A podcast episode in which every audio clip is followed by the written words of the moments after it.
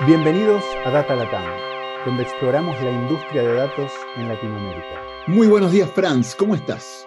Muy bien, Diego. Muchas gracias. Muy buenos días. ¿Cómo estás tú? Yo emocionadísimo. Se viene Ecuador, se viene Quito, pronto. Eh, sí, pronto es eh, ya dos semanas. Entonces, esto, cuando escuchen esto, una semana más y estamos eh, ya de viaje a Ecuador, ojalá tengamos chance de vernos y llegamos el domingo 28 para estar ahí toda la semana y regresarnos el sábado 3 de junio. Eh, hay un evento, hay un taller que estamos organizando. Ahora contás un poquito, France, lo que vas a estar haciendo ahí, pero eso es el martes 30, toda la mañana, de 8 y media a 12 del mediodía. Correcto. Eh, y después, eh, la idea es conocer gente, hablar con gente, conocer lo que está pasando en datos en eh, en Ecuador. Así que, ¿por qué no contás un poquito sobre el taller, Franz? Buenísimo.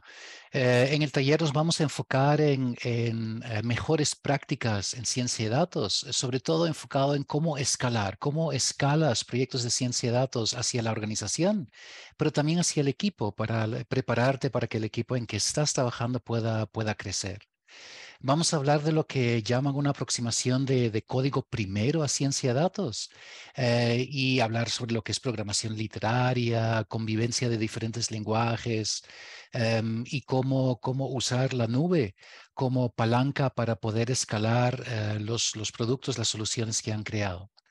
Em, cerramos con, casos de éxito en Latinoamérica, sobre todo para fomentar discusión. Estamos ahí para escucharte a ti, em, para que nos cuentes qué, es lo que ha funcionado para ti, cómo lo ves, qué ves a futuro y así compartirlo entre todos. Y termino diciendo que esto es un taller eh, gratuito, sponsorado por Datami Multienlace, que es el socio con el cual estamos armando todas estas reuniones y visitas y conocer el ecosistema en Ecuador.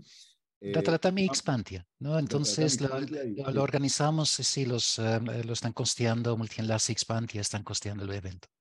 Y tal vez para avisar que los que quieran registrarse van a tener el link en las notas de este podcast.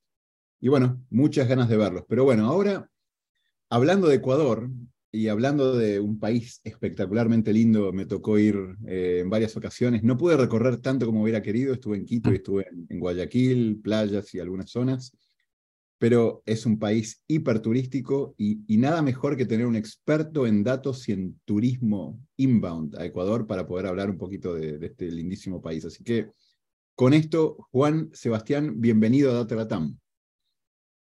¿Qué tal? Mucho gusto con todos los que estén oyendo y, muchas gracias, Franz Diego, por la invitación. A las órdenes. El gusto es nuestro, Juan Sebastián. ¿Y por qué no contás? Mira, típicamente empezamos esto con ¿Dónde estás en este momento geográficamente? Eh, y, cuál es tu rol en la organización en la que estás? Y ya después hablaremos de lo demás, Juan Sebastián. Bueno, sí. Eh, bueno, yo, aquí vivo en Quito. Estoy en, aquí en la capital del Ecuador. Eh, como, como mencionabas, trabajo en Metropolitan Touring, que es un operador turístico aquí en el Ecuador se dedica a hacer turismo receptivo para traer gente del mundo a que conozca el Ecuador, especialmente nuestros grandes, nuestras grandes joyas como es Galápagos, como son nuestra parte del bosque nublado específicamente, y evidentemente Quito, que es particularmente eh, atractivo, digamos, turísticamente, y aquí yo trabajo, eh, soy el encargado de Data Science y Analítica comercial. Yo soy el encargado de procesar toda la información y todos los datos que llegan para a partir de eso generar información relevante para tomar decisión. Qué lindo, qué lindo el, el, área en la que estás y la empresa en la que estás. Ya hablaremos un poco más de eso. Mira, hablaste de tu presente, voy a ir un poquito a tu pasado yo rápidamente para que vos me corrijas. Eh, voy a hablar un poco de tus estudios y de tu trabajo. Y de nuevo, la idea es que después digas, uy, sí, es decir, hablemos, ¿no? Entonces, estudios. Sos administrador e ingeniero comercial, te graduaste en 2009, hiciste una maestría en matemática aplicada, eso quiero saber más, eh, que terminó en el 2011. Estuviste estudiando temas de inteligencia artificial también aplicada, eh, terminaste en 2019, eso es otra maestría. Y respecto a trabajo, estuviste del 2011 al 2015 en sector gobierno, eh, sector público. después tuviste una etapa de profesor creo que cuando uno está en estos temas de liderar equipos de analítica y, lo que estás haciendo, eh, Juan, es típico que uno siempre está enseñando, pero bueno, vos lo hiciste formalmente como profesor del 2015 al 2016 y estás en Metropolitan Touring desde el 2017 a la fecha. ¿Es más o menos correcto eso? ¿Hay algo que quieras agregar, comentar, corregir?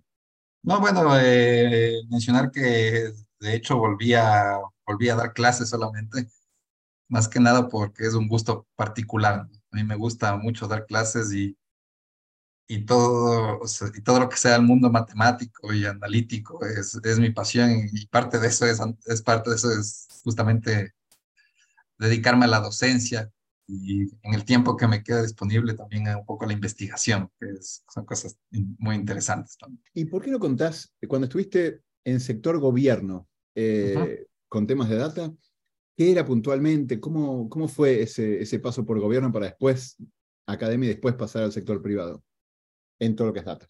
Perfecto. Eh, a ver, yo, yo empecé trabajando como asesor económico en temas de competencia en todo este mundo antitrust, ¿no? Que estaba en ese momento, más o menos por el año 2011, estaba recién empezando aquí en el Ecuador. Otros países están mucho más desarrollados en esos temas, pero aquí en el Ecuador recién en esos años se empezó a discutir de eso.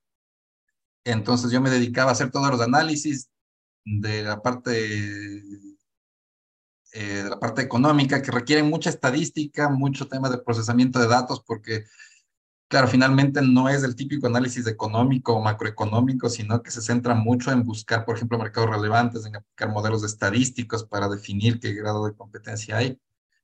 Eh, y luego pasé, eh, a, pasé a una subsecretaría de desagregación tecnológica que se llamaba como, como subsecretario, donde me dedicaba básicamente a aplicar modelos para ver cómo se encadenaban las distintas industrias.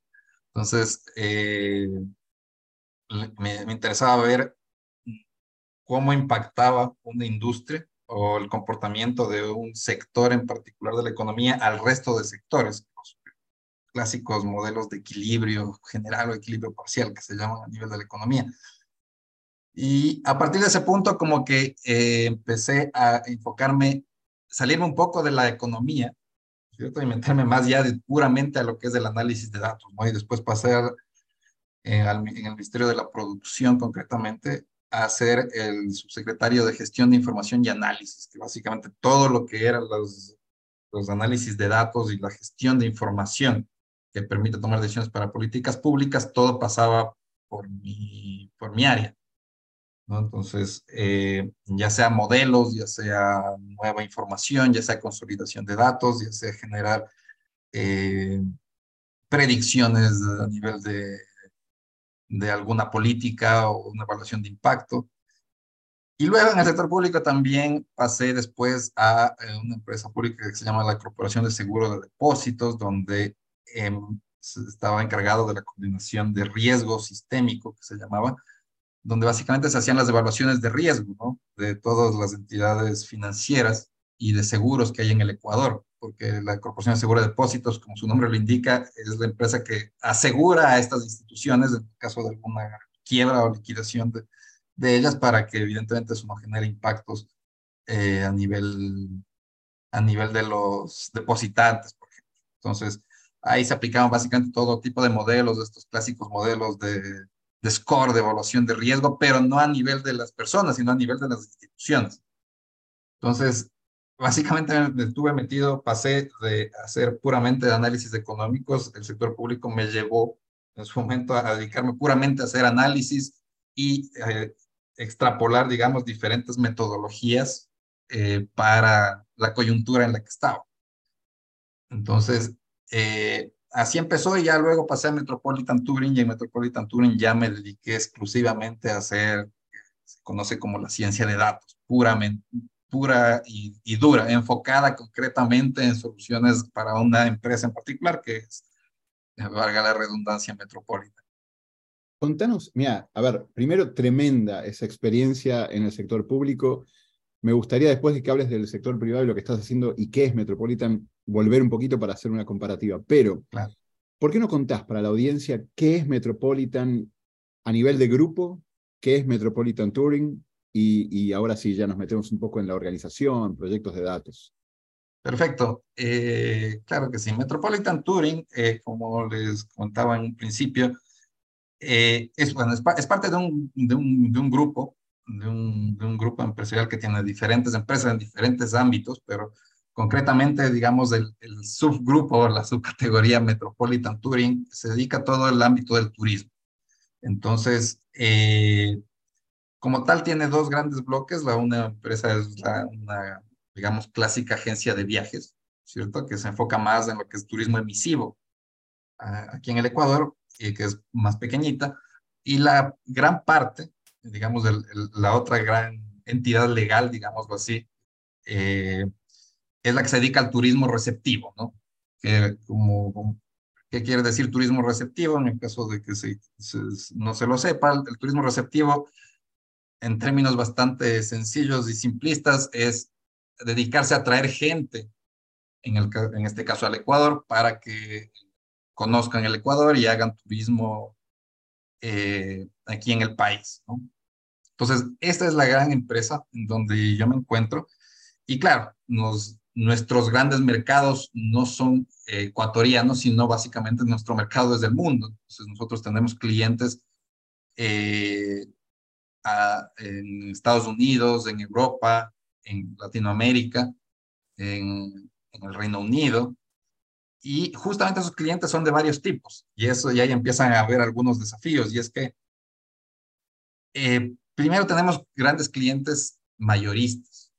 Tenemos clientes, nosotros vendemos a otros operadores turísticos, digamos, eh, o agencias de viajes internacionales quienes se encargan de vender eh, a, a, pasajeros que vienen acá al Ecuador a nuestros productos, pero que nosotros no tenemos una relación directa, hay esa intermediación. Pero también tenemos clientes directos. También vendemos directamente al viajero, digámoslo así. Entonces tenemos esos dos canales. Y como es un, em, digamos, es como les decía, un mercado internacional, eh, y hay estas realidades vienen varios desafíos a nivel de cómo contactamos y cómo conocemos a nuestros clientes y no solo a nuestros clientes, sino a nuestros consumidores como tal. Entonces, ahí empieza a entrar y, por ahí empieza a surgir la necesidad de decir, oye, necesito tener herramientas, entre ellas los datos, para tomar decisiones que me permitan ser rentable como empresa y seguir creciendo y seguir desarrollándome como negocio. ¿Tenés, eh, Juan, ¿cómo te digo? Juan Sebastián, Juan C, Juan, ¿cómo te gusta que te digan? como, como, como ustedes prefieran. Yo creo que es más corto Juan C, porque Juan Sebastián parece nombre de telenovela.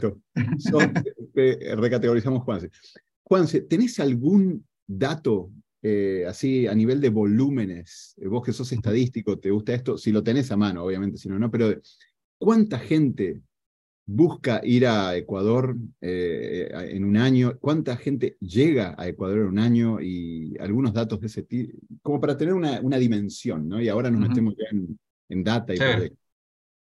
Sí, sí, de hecho, de hecho, y, justo lo estábamos viendo hace, hace, una semana esos datos, porque la, pandemia cambió mucho, ¿no? Y el turismo fue parte de lo afectado, temas de viajes, pero digamos, eh, el año pasado y como va este, que ya empieza a haber una recuperación. Al Ecuador llegan más o menos 100 eh, en, viajes temporales, ¿no? Evidentemente, estamos hablando del orden de los 162 mil, entre 160 mil y 170 mil personas eh, que, que, han llegado, que, que, están llegando, digamos, a nivel trimestral, más o menos, al Ecuador, ¿no? Como... Trimestral, ok, perfecto. Sí, eso es... Claro que ahí, es difícil verlo y eso es importante porque también llega ese, en ese bloque de personas hay gente que, que viene por negocios, ¿no? O sea, el típico viaje de negocios, pero eh, y es difícil diferenciar, ¿no? El business y el leisure, por así decirlo, pero, pero digamos, ese es un número grueso importante a tener en cuenta. Bien, y después toca desagregar eso para, para, Pero perfecto, eso ya nos da una idea de volumen de datos. Ahora sí, ¿cómo, cómo usan ciencia de datos en una organización como la que estás vos para poder entender estos mercados, sobre todo el mercado del inbound, ¿no? de la gente que llega a Ecuador. Eh, de, sí, ¿cómo? Danos una, una idea, está buenísimo. Me parece el desafío de datos está espectacular ahí. Así que, ¿qué, qué hacen? Claro. Eh, a ver, hay, hay distintos frentes de, de, trabajo, digamos, a nivel de datos. El primero, que es el, un poco el que ya de cierta forma le, les llevaba a esa idea, y es cómo conocer de mejor forma a nuestra, a, a nuestra clientela, a nuestro mercado, nuestra demanda, considerando, como les decía, que no estamos en contacto directo con esas personas o con, esas, o con esos viajeros o grupos que quieren venir al Ecuador. Entonces, primero no estamos en contacto y luego eh, no los podemos contactar tampoco directamente eh, para, para conocerlos. ¿no? Tenemos que esperar a que eh, se genere una necesidad o una intención de venir a conocer el Ecuador o venir a o, o, tener una experiencia como las que puede ofrecer el Ecuador. Entonces, ¿cómo de forma anticipada y teniendo ese, ese muro podemos nosotros saber más de ellos? Y cómo podemos, y qué tipo de información nos permite generar eh, ese conocimiento, de forma que ahí se pueda traducir eso a buenas estrategias de marketing, estrategias de venta eh, más adecuadas y, con, y aprovechando las tecnologías que ahora existen. Entonces, ese es el, digamos, el desafío grueso, ¿cierto? Que, que tenemos. Pero luego también empiezan a surgir otros desafíos.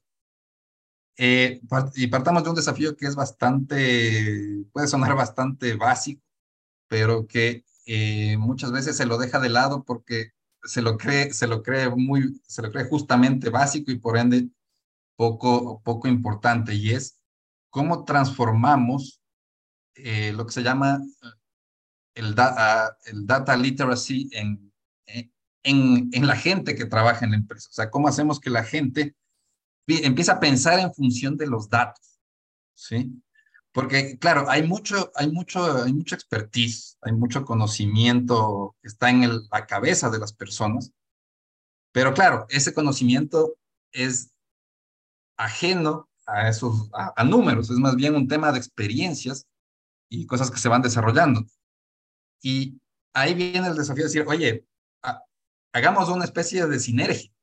Esa experiencia es genial, pero metámosle también datos para que tengas un, para que tengas más herramientas para tomar mejor, las mejores decisiones posibles y que se pueda concluir de forma asertiva, porque siempre la experiencia tiene un sesgo humano y el sesgo humano eh, puede generar errores y a veces son pequeños, a veces son más grandes, dependiendo de qué se trate, pero los datos permiten afianzar un poquito más, son forma de cemento a ese tipo de decisiones que se empiezan a tomar.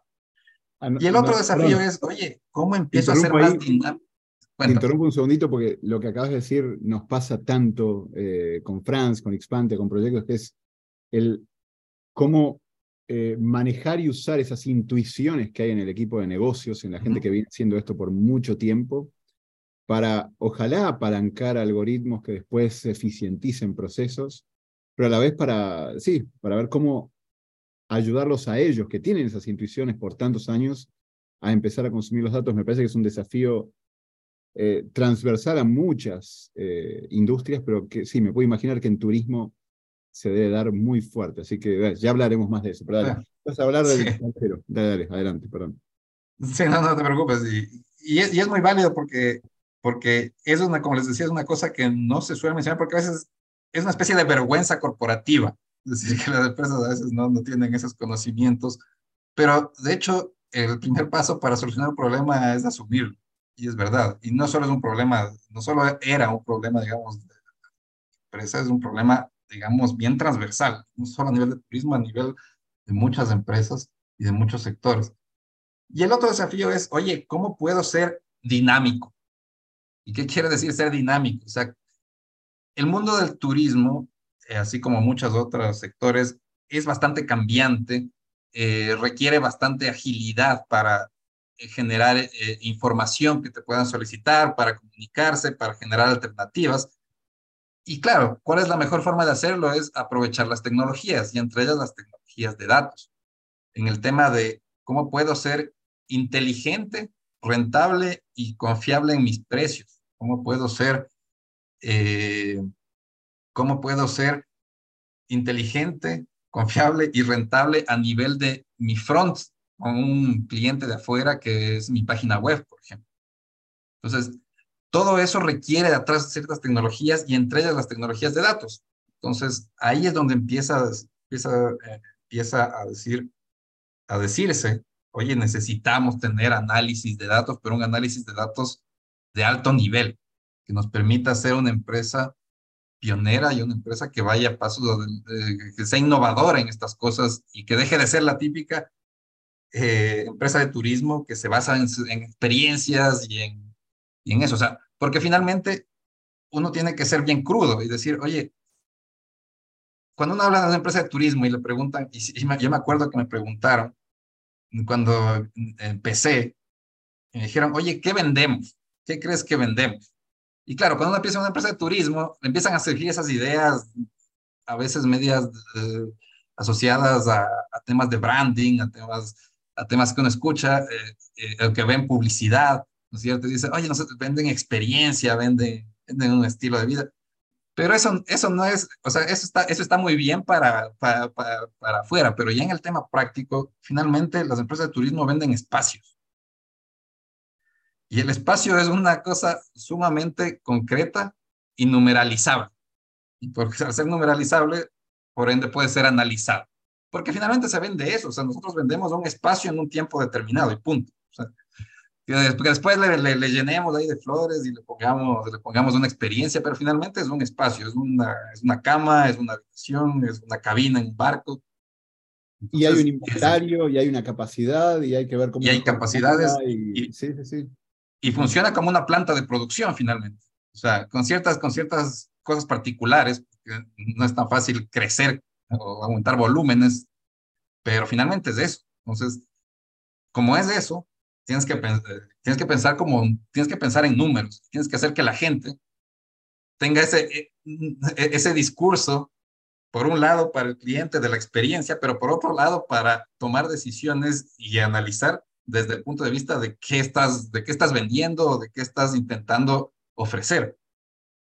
Sí, sí, sí. Al final tenés ese inventario y lo que lo querés vender al mejor precio posible, de la forma más adecuada, a través del canal más adecuado que te maximiza esos, esos ingresos. Y tal vez, bueno, primero, genial esa distinción de los tres tipos de iniciativas o proyectos, me parece que es informativo y clarísimo. Eh, lo que te iba a preguntar, Juanse, es, eh, ¿hay algún proyecto puntual? Nos gusta en este podcast meternos en algún proyecto puntual, analizarlo, ver cómo se hizo, qué se hizo, con qué tecnologías. Entonces, en alguna de estas tres líneas hay algún proyecto puntual que pudieras compartir como para que la audiencia se alimente un poquito de, de esto y que entienda más el sector turismo? Claro, eh, y, ya tenemos, ya tenemos varias ideas. El, si bien hay varios proyectos, pero me gustaría hablar de, justamente el, el, que estamos, el que usamos activamente para lo que es el tema de la gestión de ingresos, del revenue management. Eh, y, cómo, y cómo usamos la tecnología de datos para justamente optimizar nuestros ingresos en el día a día. Entonces, eh, ¿cómo, cuál, es la idea detrás de esto? Y, atando las cosas que hemos venido conversando, ¿cierto? Hay mucha expertise y esa expertise está en, valga la redundancia nuevamente, en los expertos, que son los ejecutivos comerciales, las personas encargadas de definir las políticas de precios. Pero claro, eso está, eso no está sentado en ninguna hoja de papel siquiera, eso está en un conocimiento de, de muchos años de cuáles son los mejores precios, en qué momento es bueno tener un precio alto, un precio bajo, eh, bajo qué contextos es bueno subir o bajar o aplicar algún tipo de descuento o hacer una tarifa early bird que se llama, una tarifa las mino. Y claro, también tenemos por otro lado la realidad de cuál es nuestra ocupación, ¿no es cierto? Y, la, y, como mencionábamos también, a nivel de turismo, el tema de la, de la ocupación de esos espacios es un tema súper sensible porque hay una ocupación finita, limitada, o sea, yo tengo un hotel que tiene 30 habitaciones y tengo que intentar sacarle el mayor provecho a esas 30 habitaciones cada día. Yo no puedo tener un día 30 y el día siguiente subirle a 35, o sea, no hay, no existe yo tengo 30 y punto, y, y son limitadas y, no se van a mover. tengo una capacidad fija. Entonces, si yo empiezo a combinar todo eso, empezó a surgir la necesidad de decir, oye, tengamos, un, tengamos unas herramientas que nos permitan llevar esa expertise a un modelo analítico, tomar esa información histórica de disponibilidad que nos permita ver y predecir cómo se va a comportar cada día la disponibilidad. Combinemos todo eso y generemos un modelo, una inteligencia artificial que por un lado haga predicción, que, es predicción, tome esa información y me diga cuál es el descuento que debe aplicarse, y por otro lado me dé una prescripción o un, sistema de recomendación que me diga, oye, este descuento aplícalo bajo estos contextos o este descuento eh, o, no le apliques ningún descuento y más bien pasa esto a otro canal de venta, ¿no es cierto? Pasa esto, esta fecha, eh, esta fecha no la uses tú en tu canal directo, sino úsala en un canal promocional o en, un enfócate en un mercado de residentes ecuatorianos. O más bien no veas esta fecha, te recomiendo que veas esta otra fecha, o sea, que está cercana, ¿no es cierto? O sea, porque al final, cuando uno viaja, y, eh, uno dice, yo, yo quiero ir este lunes, pero quizás se le puede recomendar, oye, no vengas el lunes, venga el martes o venga el miércoles, ¿cierto? Eso es lo que el experto lo puede guiar.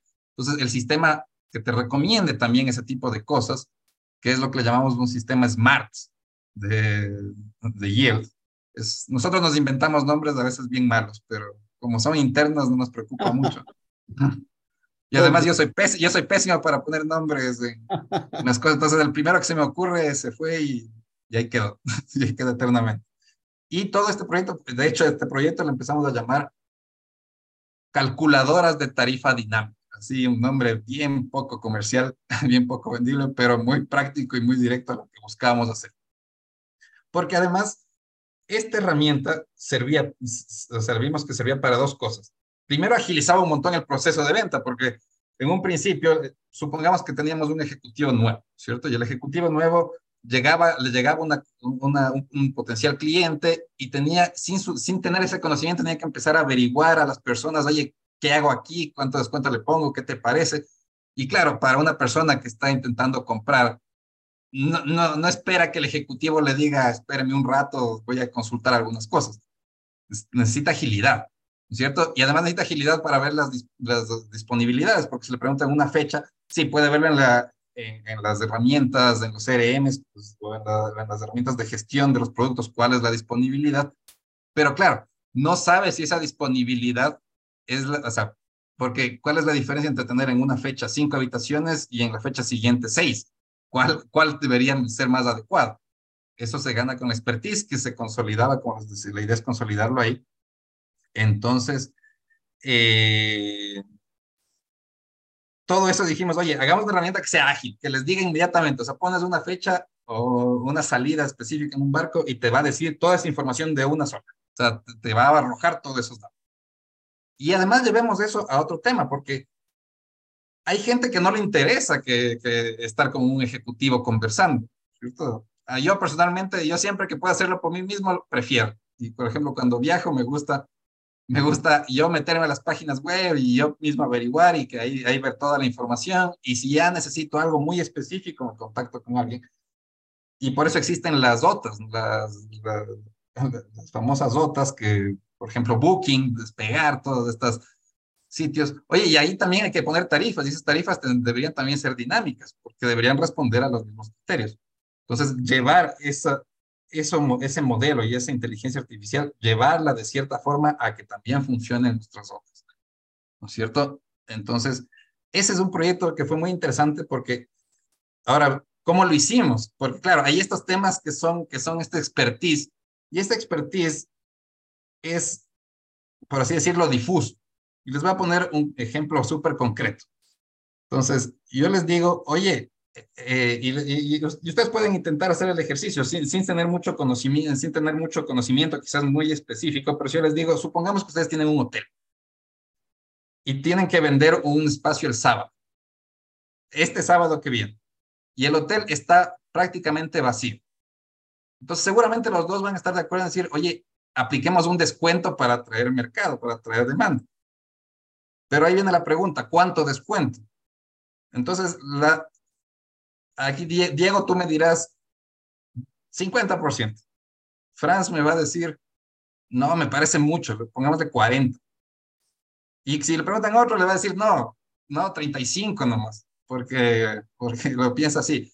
O sea, todos estamos de acuerdo en una cosa. Una cosa que decir, hay un descuento que debe ser medio alto. Esa es la palabra. Pero no sabemos el valor exacto. Entonces, ese es, eso, eso es lo que se llama lógicas difusas. O sea, todos tenemos la misma lógica, pero es difusa, o sea, no es concreto, no es un número concreto. Todos tenemos certeza de que hay que poner un descuento alto, en ese, en ese caso, pero no sabemos cuánto es exactamente el descuento, o sea, no nos podemos poner de acuerdo. Y eso pasaba, yo tengo, yo, tenemos nosotros un equipo de 60 ejecutivos, ¿no es cierto? 60 ejecutivos de ventas, tenemos un equipo de yield, tenemos, entonces, ¿cómo ponemos a todos de acuerdo? Aplicando lógicas difusas, ¿no? Y ese es el gran modelo que está detrás, que lo que hace es tomar estos criterios semánticos, por ejemplo, muy alto, y llevar, y, mediante ciertas matemáticas y estadísticas, hacer que eso se transforme en un mundo, viendo diferentes parámetros y diferentes reglas de, reglas, reglas de negocio, políticas, y hacer que eso consiga se en un número, de forma que cuando todos vean ese número, todos estén de acuerdo y digan, sí está dentro de lo que yo hubiera pensado poner.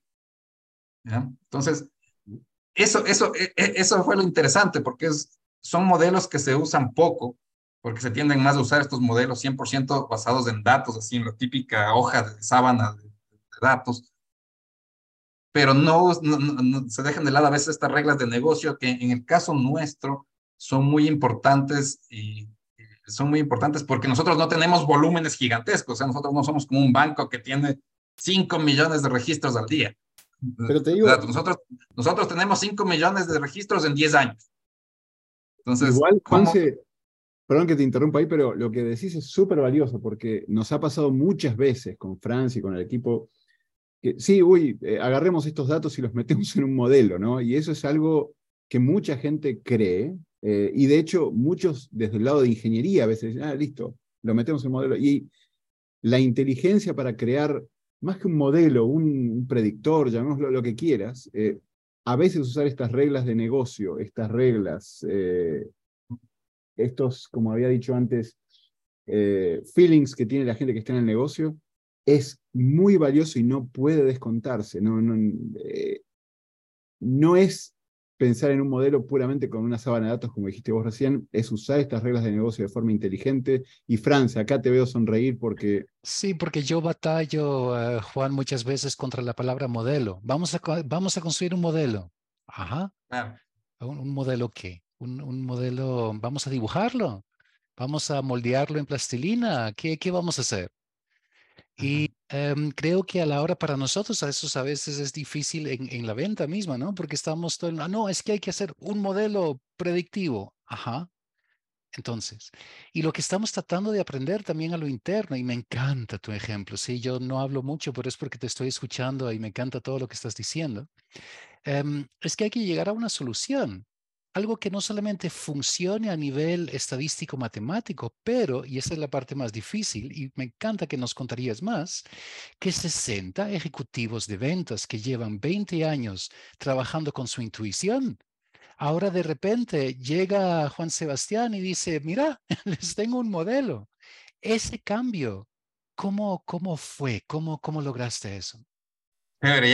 y ahí viene el tema de las que también conversábamos, ¿no? Del data literacy. que hablábamos de cómo llevar a, que la gente empiece, o sea, empiece a confiar, ¿no? Porque, claro, una cosa es decirles, o sea, tampoco se les puede decir a las personas, oye, olvídate de lo que estabas haciendo 100%, o sea, chévere hasta ahora, pero ya no más, y ahora haz esto, otro, con esta otra herramienta, y confía 100%, o sea, si, uno, si uno está en, una, un, en un sitio donde sea el dictador, puede hacerlo, nadie lo va a chistar. Pero en la realidad así no funciona. O sea, uno tiene que, uno tiene que ir paso a paso. Y ahí viene también el tema que tú decías. O sea, no es solo cuestión de lanzarse y decir, oye, voy a hacer un modelo, ¿cierto? O sea, y, y, hay, y, hay, y, hay, y hay metodologías de metodologías estratégicas y de negocio, las típicas, así como hay metodologías para desarrollar proyectos, metodologías para, para, para construir estados financieros, las típicas cosas que hay en una empresa, también hay metodologías para hacer analítica de datos. O sea, no, no, es, no es único, o sea, o sea no, es, no es algo que esté aislado de ese mundo, porque la analítica de datos tiene que tener un propósito. Entonces, y hay, y, hay, parte, y hay parte poder implementar bien y tener éxito en las implementaciones, porque si uno se lanza y empieza a construir modelos, o sea, de una, puede, o sea, yo, puedo, yo puedo construir 20 modelos al año. Y puedo construir modelos increíbles, puedo construir un chatbot, puedo construir, no, no, no porque sea yo, me digo en un contexto general, en un área de analítica. Eh, pero la, la pregunta que siempre queda suelta es, ¿para qué? O sea, ¿para qué hiciste todo eso? ¿Para qué te sacaste el aire durante todo este tiempo construyendo 20 modelos? Si es que al final solo uno quizás va a servirte. Entonces, invertiste 80% de tu tiempo productivo en cosas que no sirven para nada. ¿Y es por qué? Porque no hiciste la pregunta, o sea, el para qué te lo estás haciendo la pregunta al final y no al inicio. O sea, antes de empezar a hacer cualquier tipo de modelos y preocuparse de con qué datos lo hago, cómo voy a almacenarlos, cuál va a ser mi infraestructura, mi arquitectura, si voy a usar un modelo de regresión logística, una, una, una red neuronal, un modelo de lógica difusa, un modelo X, Y, Z, una combinación de 20.000 cosas y voy a usar ChatGPT para lo que sea. Primero debería preguntarme para qué. Entonces debería reunirme con las personas que están involucradas y primero ver qué requerimientos funcionales tienen o qué requerimientos de negocio tienen, cuáles problemas tienen, y luego a ellos mismos presentarles una propuesta de proyecto y decirles, oigan, miren que estos son sus problemas, yo les propongo hacer esto, que les va a mejorar esto, esto, esto, y dado eso, yo voy a necesitar tener estos datos, y dado eso, yo voy a construir ya, y a ellos no les importa que yo use un modelo de lógica difusa, a ellos no les interesa esa parte técnica, ¿no es cierto? A ellos les interesa que les deba la solución. Entonces, las, ya teniendo claro esa primera parte que yo le llamo entendimiento del negocio como tal, ya me dedico a la parte técnica donde yo me meto ahí con, con las personas que trabajan conmigo, nos sentamos, nos volvemos locos ahí con los números, con los modelos, porque eso solo a nosotros nos gusta, a nadie más le importa. Y después hago procesos de validación. Entonces yo digo, ve, ya tengo esto, pruébenlo pruébenlo y díganme qué le ven, que si está, si está solucionando, como les había dicho, lo que habíamos conversado, o si no está solucionando. Hacemos pruebas y, ahí están las versiones. Tenemos, nosotros en la empresa hablamos de la versión 05, la versión 09, la versión beta, la versión 099, la versión 0991, 0992. Y ahí cuando ya, ya estamos, estamos convencidos, sacamos la versión 1.0 test, que le llamamos donde por ahí puede haber algo que se me está escapando. Y después de, y les va a dar un promedio, ¿no? En modelos que hemos sacado, después de un año, ya ahí podemos decir, ya está, 100% listo, yo estoy de acuerdo en que esto está funcionando tal, tal y cual lo quería. Entonces, es un proceso que, se, que, se, que no es directo, o sea, no es un tema puramente técnico, es un tema que tiene que nacer de, una, de, un, de un problema de negocio, de un problema real, ahí aplicar tecnologías de datos y después volver a juntarse con los usuarios, con los del negocio, para empezar a, a hacerle la versión que todos queremos, o sea, que cumpla los requisitos técnicos, pero que además responda a la pregunta de negocio que me planteé en un inicio. Entonces, de esa forma haces que la gente esté, primero se empieza a acostumbrar a lo que está viendo, a los datos, y se genera esa data literacy que, que les decía, y por otro lado, que todos crean que eso funciona, porque finalmente es lo que te interesa. A, mí como generador de este tipo de herramientas o soluciones me interesa que usen, porque si me saqué el aire con mi equipo durante cuatro meses en hacer un modelo muy asertivo, muy, mucha precisión, exactitud, que cumpla todos los, los, los, típicos indicadores técnicos que uno puede querer y al final no se usa, me da ganas de lanzar la computadora por la ventana. Entonces, eso no quiero y eso no quiero y al final eh, como una empresa y como una organización, nadie quiere un área de análisis que haga eso, o sea, que se dedique a hacer cosas que nadie usa. Entonces, eh, hay, varios temas importantes que yo creo que, que hay que considerar cuando uno hace analítica, ¿no? y ahí, perdón, te interrumpo, Juanse, porque sí, creo que es, eh, aunque pudieras tener ese modelo en una semana, creo que ese tiempo de recoger requerimientos, escuchar al usuario, iterar, probar y que de a poquito esta gente que tiene años de hacer lo mismo con intuición vayan viendo que el modelo les va aportando y que sean parte del proceso, aunque lo pudieras tener en una semana, a veces esos cuatro meses, seis meses o un año son requeridos porque tenés que movilizar a una organización en esto de gestionar el cambio de cómo operan y cómo usan. Nosotros lo llamamos en Expandia la, la, última milla también, ¿no? Es no solo la gestión de cambio, sino y cómo se lo das y cómo aprendieron a usarlo en el tiempo. Pero mira, me toca ser el malo eh, de, este podcast, porque está tan bueno esto que podríamos hacer dos horas más. Lo que quería era aprovechar un, poquito más de, este tiempo que nos queda para preguntarte, con base en la experiencia que has tenido pre-pandemia, post-pandemia y con todo lo que sabes de turismo receptivo y bueno, y turismo en general y datos, ¿cómo ves hacia adelante esta industria? ¿Hay, ¿Hay algo que te llame la atención respecto a tecnologías, tendencias, ¿Hay algo que te llame la atención respecto a lo que el tipo de proyectos que están trabajando ustedes? Eh, no sé, ¿cómo ves el futuro de esta industria con base en todo lo que está pasando en el mundo de datos? Chévere, chévere pregunta. Eh, esta industria ha sido tradicionalmente una industria a veces muy poco tecnologizada. Eh, no todas las empresas, pero digamos a nivel general, poco tecnologizada. Pero a partir, yo diría a partir del año 2000, por dar un valor, o sea, más o menos en los últimos 20, 25 años, ha empezado a crecer esta necesidad de tener datos porque todas las empresas han empezado, a empezar a tener esas mismas realidades como las que les contaba que tenemos nosotros. ¿Y por qué se da eso? Porque nosotros, nosotros tenemos en Ecuador Galápagos, que todos conocemos y y, todos entendemos lo que representa Galápagos como un destino turístico y natural. Eh, pero ¿con qué compite Galápagos? Entonces, hace mucho tiempo Galápagos era como muy aislado. ¿sí? Entonces, Galápagos no tenía competencia. Galápagos era único, o sea, sigue siendo único desde la perspectiva esta de experiencia y todo lo que les comentaba. Pero vamos a hablar ya súper concreto, ¿no? Eh, como les decía, vamos a hablar de espacios, ya no de experiencia como eso.